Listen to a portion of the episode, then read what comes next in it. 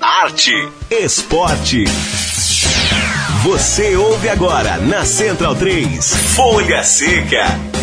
Olá, muito bem-vindo, ouvinte Central 3. Começa agora a edição de número 43 do nosso programa Folha Seca, nosso encontro semanal, para falar de literatura e cinema relacionados ao esporte. O Folha Seca, como você já sabe, vai ao ar toda quarta-feira às sete da noite e todos os programas ficam disponíveis na nossa central de podcast em central3.com.br.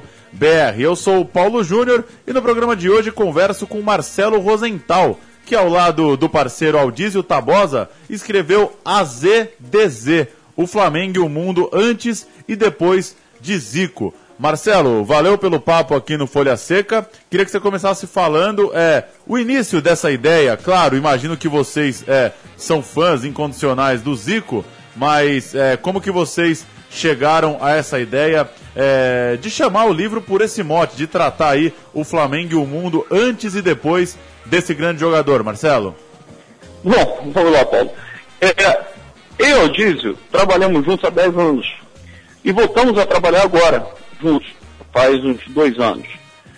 E, assim, com, tanto, com tantos anos de amizade eu não sabia, mas o Aldiz é um colecionador de fotografias, imagens, jornais, revistas, desde a década de 70. Lógico, como um bom flamenguista, quase tudo relativo ao Flamengo. E eu também sou um flamenguista doente.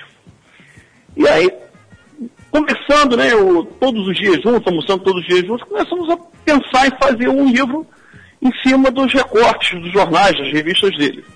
Eu já tenho três outros livros, mas todos relacionados à língua portuguesa. Pô, e de repente a gente começou a lembrar fatos engraçados de torcedores, coisas que aconteceram comigo, com ele, com, com os meus tios, enfim. Só que quando a gente começou a escrever as histórias, eu falei assim, poxa, eu sou, eu sou professor, eu sou educador. Eu gostaria de falar, fazer um livro só sobre futebol. Eu gostaria que futebol envolvesse também outros assuntos. Porque é a visão que eu tenho de mundo, né? É, é, falar só sobre futebol não é uma coisa que, que, que, me encanta, porque justamente o que me chateia é relacionar em futebol à ignorância. Né? O futebol sempre foi meio que mal utilizado no, na vida. É, tanto é que na época da ditadura, né, o futebol era, digamos assim, é, visto como um elemento alienador. Eu falei, poxa, por que, que a gente não tenta fazer justamente o oposto? Fazer o futebol como um elemento que atraia principalmente o jovem para ter acesso a outras informações além do futebol. E aí o, o, o, livro foi ganhando outro perfil, aos pouquinhos, nas conversas. Vamos começar. A, aí veio a ideia de botar o Zico como referência de tudo, que é o nosso grande ídolo, né? Nós somos flamenguistas por causa do Zico, a minha geração. Nós, nós dois temos 48 anos. Quando o Zico surgiu do futebol, nós tínhamos 8. Ah, poxa, como é, que, como é que a gente poderia juntar isso tudo? As histórias engraçadas dos torcedores, uh, os recortes dos jornais deles, do, do, do Aldísio, uh, os fatos que aconteciam no mundo, no Brasil, no mundo, a parte política, econômica, cultural, e o Zico. Aí o Zico passou a ser uma referência de tempo para todos esses fatos que aconteceram. A ideia foi assim, mas ela foi crescendo. Né? Ela não surgiu de uma hora para outra, entendeu? E que exemplo que você poderia dar, Marcelo, de alguma, alguma sacada? Eu vejo é, na sinopse, por exemplo, é, citam filmes, novelas, outros esportes, músicas. O é, que, que é uma coisa que, que você lembra já do livro, que a gente pode brincar com essa coisa de como era o mundo antes e depois do Zico? É, assim, o que eu acho legal, o que eu acho como referência, por exemplo, 70, em 68, que é, que é o primeiro capítulo, é, não assim do aspecto engraçado, né? Mas, por exemplo, é um ano que é muito significativo, né? Um ano em plena ditadura militar, é, o AI-5 saindo, as, os festivais, né? E o Zico, quer dizer, a gente tinha dois anos, o Zico só tinha 15. É, é, enquanto o Zico ainda era um jovem se tornando, se preparando para ser jogador, nós estávamos preparando para ser, ser pessoas, né? Num, num, num ambiente completamente psicodélico também culturalmente. Né? E, assim, é, é, é, é uma coisa engraçada. Para mim é até mais fácil falar sobre os anos mais antigos do que sobre os anos mais novos, sobre as, os fatos mais recentes. Porque a, a, pesquisa desses anos, eu acho que ela é uma pesquisa mais gostosa. Porque apesar da, da, do, do, do, aspecto político, é, é, um período culturalmente muito mais rico, né? Eu, assim, eu tenho muito mais, digamos, é, é, paixão pela música dos anos 60, 70, né? surgimento de Pink Floyd, é, final dos Beatles, tal do que propriamente, por exemplo, falar sobre cultura do, do, dos últimos anos, dos últimos capítulos, lá, década 2004, 2005. E, é, enfim. E tentando, então, tentando é, falar mais é, sobre a cara do livro, Marcelo, você diria que é um livro é, é, voltado mesmo para o flamenguista ou talvez para quem não tem tanta proximidade assim com o Zico, por ele ter esse lado de falar é, o, que, o que vinha se passando com o Brasil e com o mundo, pode ser um livro mais global mesmo? Mas o livro é mais global. O livro não fala de futebol. O livro, inclusive, a, a, até as passagens de futebol, as passagens, são muito mais fatos engraçados com torcedores, fatos interessantes. Como é que um torcedor se deixa levar aquela situação? Entendeu? É muito mais relacionado a esses fatos do que propriamente aspectos técnicos, táticos. Não, o, futebol, o nosso livro não fala sobre isso. A gente não quer discutir técnica, tática, de nada. Então, por exemplo, a minha mulher que não gosta de futebol, leu as histórias e adorou, achou engraçadíssimas. Né? E depois as referências, é, a, a, a, relação que as pessoas têm com as referências, meu Deus, eu vivi isso. Ah, então você pediu até na outra pergunta uma referência engraçada. uma coisa engraçada dessas, dessas pesquisas que nós fizemos foi o verão da lata, né? Lembra que teve aquele derramamento de latas de maconha? Sim. Que, os, que os, os as, as, pessoas iam pra praia ficar tentando achar, lembra, achar uma, uma latinha de maconha. Então, até esses detalhes assim curiosos a gente lembrou porque caiu esse, esse detalhe, por exemplo, caiu no, no ano, num dos anos em que a gente estava pesquisando. Se não me engano, foi de 87. Isso. Então, na realidade, é um livro global, não é um livro para quem gosta de futebol, não é um livro para quem. É, não é um livro especificamente para quem gosta de futebol, digamos assim, não é um livro para flamenguistas, é um livro para todo mundo, é um livro absolutamente universal. Agora, como tem futebol como referência, como elemento agregador, tem esse, esse, esse aspecto, tem esse condom de atrair pessoas que gostam do futebol para buscar assuntos. Lógico, não é um livro de história. O cara não vai aprender história por causa desse livro. Mas é um livro que pode aguçar a curiosidade do cara, do menino, do jovem, do adolescente, para buscar mais informações. Ele perceber que o mundo não se limita aos gols do, do Ronaldinho Gaúcho, aos gols do Neymar. Legal. E, e para a gente fechar, Marcelo, a gente aqui em São Paulo, é, a gente já falou bastante aqui no programa sobre obras que tratam do Zico, e às vezes o pessoal aqui em São Paulo não tem tanto a dimensão do que o Zico representa, é, pelo fato dele ser um personagem é, do Rio, do Flamengo, né? É, queria que você falasse um pouco de é, qual, que, qual que é o tamanho de fato do Zico é, para um flamenguista aí da tua geração. É, e como que, de certa forma, isso também chama atenção para o livro, né? Porque a gente tá, tá levando pro, pro título do livro, né? Pra chamada do livro, um cara que tem uma história é, gigantesca no clube de maior torcida do país. É, inclusive, eu posso até falar que a ideia, depois que a gente surgiu, a gente é, é, sedimentou toda a ideia, a gente percebeu o seguinte, pô, o que, o que, que representa o Zico pra gente? A minha geração, eu tenho 48 anos, há exatos 40 anos, o Flamengo conquistou o Campeonato Carioca de 74. Aquela geração toda surgiu ali, Zico, Júnior, Geraldo, faleceu. E o Zico era o ícone dessa geração. Por mais que os outros fossem cracassos também, mas o Zico era o ícone. Eu tinha 8 anos de idade. Eu comecei a me apaixonar por futebol exatamente naquele título carioca do Flamengo de 74. Pô, e naquela época tinha uma vantagem em relação a hoje. O Zico praticamente jogou a carreira dele inteira no Flamengo. O Zico foi um craque espetacular. Agora, ele é nem de craque espetacular, ele fez com que o Flamengo atingisse um outro patamar. Até então o Flamengo nunca tinha vencido no Campeonato Nacional. O Flamengo passou, deixou de ser um clube regional, passou a ser um clube de âmbito nacional. Além disso, ele, ele é também uma referência de, de, ser humano, de caráter. Inclusive a forma como ele nos recebeu para falar sobre o livro, pô, eu não sou ninguém, eu sou um professor. Sou um professor, funcionário público, sou absolutamente desconhecido nesse ambiente. de esportes, etc.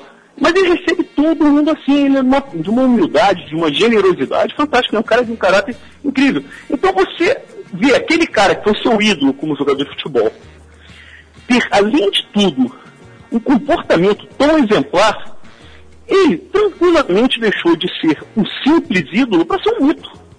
Esse AZDZ, a gente fez uma referência com antes de Cristo e depois de Cristo, como se antes de Zico e depois de Zico. A brincadeira toda é justamente essa, é transformar o Zico num ícone temporal. Né? O Aldizio, por exemplo, meu parceiro, tá? ele é filho de Vascaíno. Pô, o Zico foi mais forte do que a influência do pai, cara, para ele ser flamenguista. Então, o que o Zico representou para toda a nossa geração é impressionante. Torcedores de outros clubes têm o Zico como ídolo aqui no Rio de Janeiro. Por tudo que ele representa. Então, a brincadeira, né? No dizem na Argentina que existe a igreja maradoniana. Então, para nós flamenguistas, existe a igreja ziconiana. é mais ou menos isso.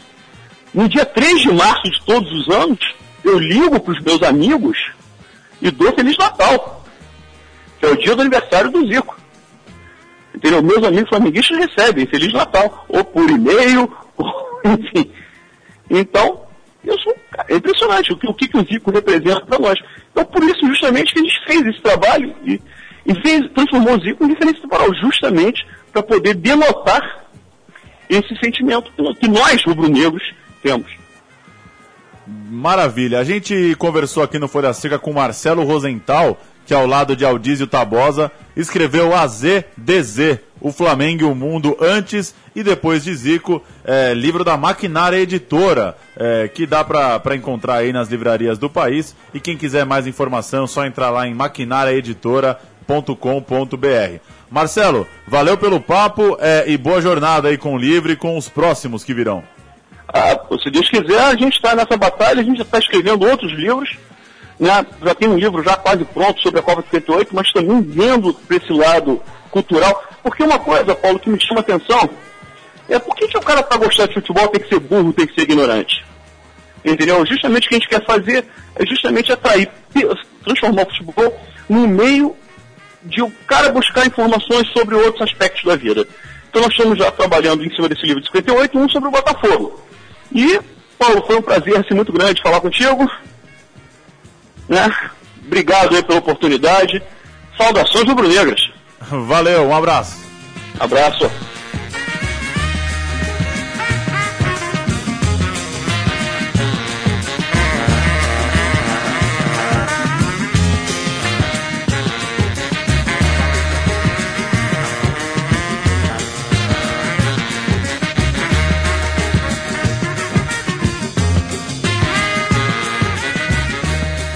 Começando o nosso segundo bloco desse Folha Seca de número 43, falar de Hugo Carvana, ilustre torcedor do Fluminense. O ator morreu no último sábado, dia 4, aos 77 anos. É, o Fluminense, numa nota oficial no seu site, lembrou que Hugo foi conselheiro do clube e, ao lado de figuras importantes da cultura brasileira, como Elis Regina, Ronaldo Bosco, Chico Buarque e Nelson Mota, chegou a criar a Jovem Flu um grupo de amigos que se reunia com o propósito de misturar futebol e música. O Fluminense também é, lembrou um vídeo é, publicado num aniversário recente de Hugo Carvana. A gente vai ouvir agora então a homenagem, é, o Fluminense relembrando essa homenagem que fez ao ator que morreu no último final de semana. Vamos ouvir.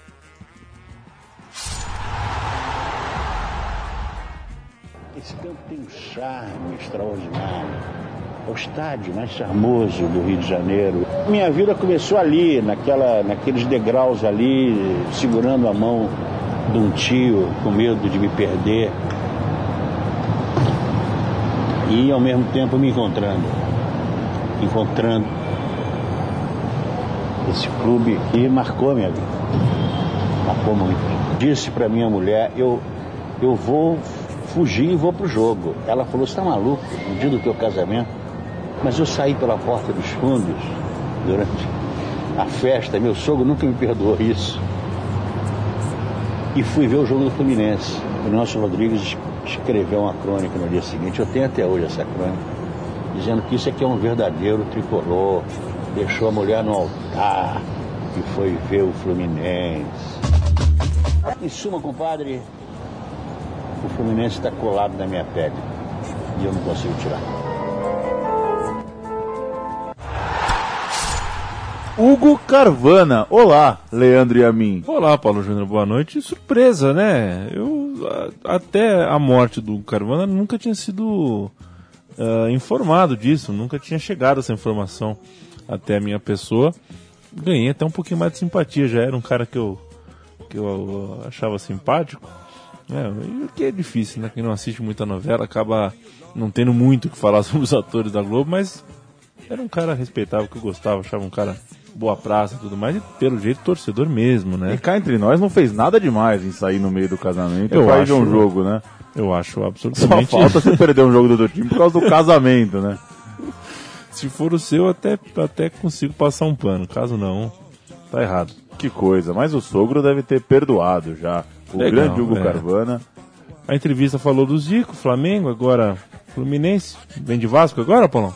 Não, Não. muito Pô. pelo contrário, como diria o outro. Só passar por um lançamento de um livro é, lá em Fortaleza, os desafios que o futebol local percorreu para superar o amadorismo e chegar, mesmo com resistência, à fase em que os jogadores passaram a ser remunerados. Esse é o tema do livro do historiador Caio Lucas Moraes Pinheiro, A Profissionalização do Futebol Cearense, História e Memória. Registro do livro que está sendo lançado essa semana lá em Fortaleza. É, essa história aqui o senhor vai gostar, viu, Leandro e Amin? Já ouviu falar em Coparioca? Nunca. Essa é uma cascata ótima. É, eu li pela primeira vez na Agência Brasil uma notícia publicada há alguns dias.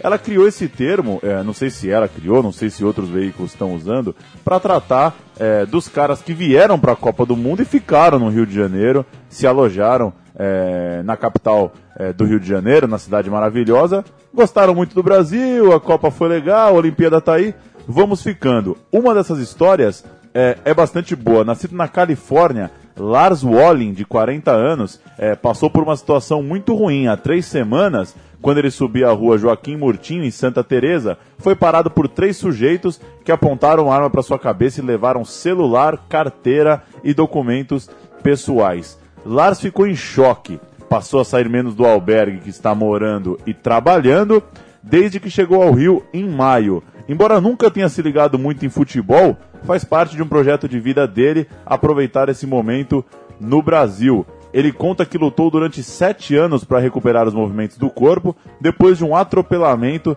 que lhe causou danos neurológicos. E agora ele, claro, está escrevendo um livro sobre sua vida.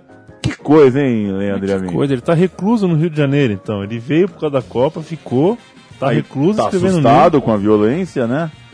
É, um, um gringo no Brasil acabou sendo assaltado e agora está escrevendo um livro sobre essas memórias e interessante, né? Tem, tem uns caras é, que desprendimento, né? Com 40 anos veio pro Brasil curtir a Copa do Mundo, arrumou um trabalho num hostel e tá aí. Que coisa, tá trabalhando como faxineiro, inclusive, no hostel, né? E ele tá no limiar ali, porque é, se ele tá com medo, ok, tá com medo, mas não é um medo suficiente para fazê-lo ir embora. Ou seja, é, o medo não venceu o afeto nesse caso. Que história maluca, devem ter outras nesse. Pipocam É, o- histórias aqui de, de gente que ficou mesmo no Brasil. É, deve, deve ter sido um fenômeno até que comum, né? Que coisa. Aí você leu que, é que ele, ele tem um sonho de lançar o livro no ano que vem nos Estados Unidos. Ou seja, ele volta nos braços do povo, né? Um lançamento na Califórnia, né? Que coisa. Ano que vem, lembraremos aqui no Folha É, Seca. Sabe de entrevista aí. Quem sabe a gente não traduz o livro do nosso amigo Coparioca. Passar por uma notícia publicada na segunda-feira no portal Terra. é, a FIFA investiu 27 milhões de dólares de um total de 32 milhões de dólares que custou o filme United Passions, um filme é, que contou a história da FIFA e trouxe grandes atores aí é, é, na tela. Mas a trajetória que a entidade pretendia ter com esse filme está indo pelo ralo, porque nesse final de semana, uma transmissão na própria Suíça teve apenas 120 pessoas num teatro com capacidade para 500. E o preço é, era o, o- o- por volta ali de 50 reais, 22 dólares. Imagino que um preço comum para um cinema num país como a Suíça. É, fato é que o filme tá indo mal, Leandro. O pessoal não engoliu, não, essa, essa coisa hollywoodiana de mostrar o início da história da FIFA. E a FIFA investiu uma boa grana, dá quase 70 milhões de reais para rodar um filme. E provavelmente é, não, vai ter, não vai ter lucro com isso. Diz a notícia que cinco meses depois do lançamento, o lançamento foi no Festival de Cannes, em maio, é, o filme só chegou a sete países, número muito inferior do que a FIFA é, planejava. Acho que a FIFA pensou que Copa do Mundo, um filme, estreia em Cannes ia bombar. Foi pelo ralo, É. ninguém gostou. Pois é, primeiro que semana passada eu te falei que fui no, no, no cinema ver o filme do Palmeiras aqui em São Paulo, também num- uma sala de 500 lugares ou até mais, e tinham duas pessoas. Então isso não é um fenômeno só suíço, né? As pessoas vão pouco ao cinema. E a história do Palmeiras certamente é mais legal do que a história da FIFA, se é que a história da FIFA está sendo contada de maneira é, honesta, íntegra e tudo mais. Me vem na cabeça outras outras películas que a FIFA produziu, nenhuma delas é muito muito boa do meu ponto de vista. Tem o, o FIFA Fever, eu acho mais, mais uma coletânea, uma coisa bem mais ou menos assim. E de repente esse filme ele tá com um baixo público é, porque conseguiu uma baixa mídia, de repente porque ele é mal produzido. É, mas isso é um palpite meu, né? De toda forma, contar a história da FIFA de- da maneira como, como você acabou de, de, de, de ler, de citar que, que, a, que a FIFA está planejando, eu acho. Eu acho que tem melhor. Eu acho que foi meio que um tiro na água deliberado mesmo, viu? Deve ser tão chapa branca que nem desce para quem assiste é, pelo site IMDB, que, que é o site que tem todo o cadastro mundial aí de filmes. é, tem lá um jeito de você dar nota pro filme. O filme tá com nota 3.2 é, numa escala de 0 a 10. É, então, de fato, a galera. Pode ser também por toda a antipatia que a FIFA tem gerado, né? Não deve ser fácil você querer é, emplacar um filme sobre a história de uma entidade tão controversa, né? E o filme pega bem essa parte. Ele conta ali como os caras se reuniram no começo do século passado para criar uma instituição que comandaria o futebol. Você gosta do Gerard Depardieu? O Gerard Depardieu, eu não teria uma opinião formada hoje à noite, assim, pra falar, mas enfim, Ele é um dos atores, né, que tá no filme, É, Gerard Depardieu. uma turma boa. Eu hein? não gosto dele, mas o Matias falou que ele tem bons filmes, eu vou procurar. É um Mas- grande Gerard Depardieu. A gente vai fechar com o Zequete. Hoje é seu aniversário, né, Leandro amigo? É, 8 de outubro, meu aniversário. Enquanto você não tem é, música no YouTube pra É, gente ouvir, é, e como você é um ator de curtas mudos, né? é, quase mudos, a Exato. sua, a sua técnica ela não precisa de diálogos, né, para ser Eu jogada. sou, eu sou o. Chaplin moderno. É o Chaplin é, da Santa Cecília. A gente vai ouvir então Zequete, cujo nascimento completou 93 anos na última segunda, 6 de outubro. Zequete morreu aos 78 anos em 99.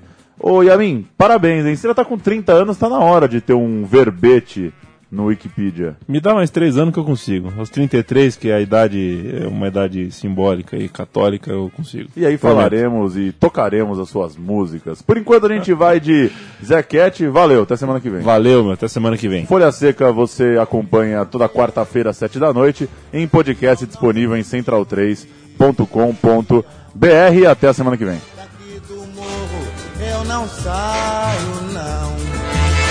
Daqui do morro eu não saio, não. Se não tem água, eu furo um poço. Se não tem carne, eu compro um osso e ponho na sopa e deixa andar. Deixa andar, deixa andar. Fale de mim quem quiser falar. Aqui eu não pago aluguel. Se eu morrer amanhã, seu doutor, estou pertinho do céu.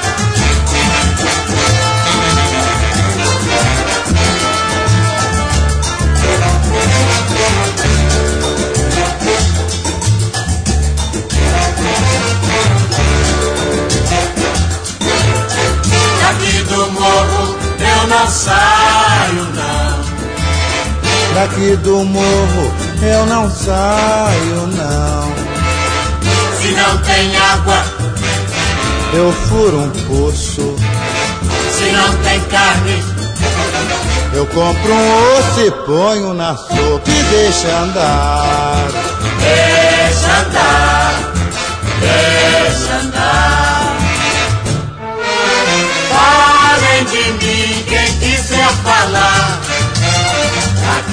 Eu não pago aluguel. Se eu morrer amanhã, seu doutor, estou pertinho do céu.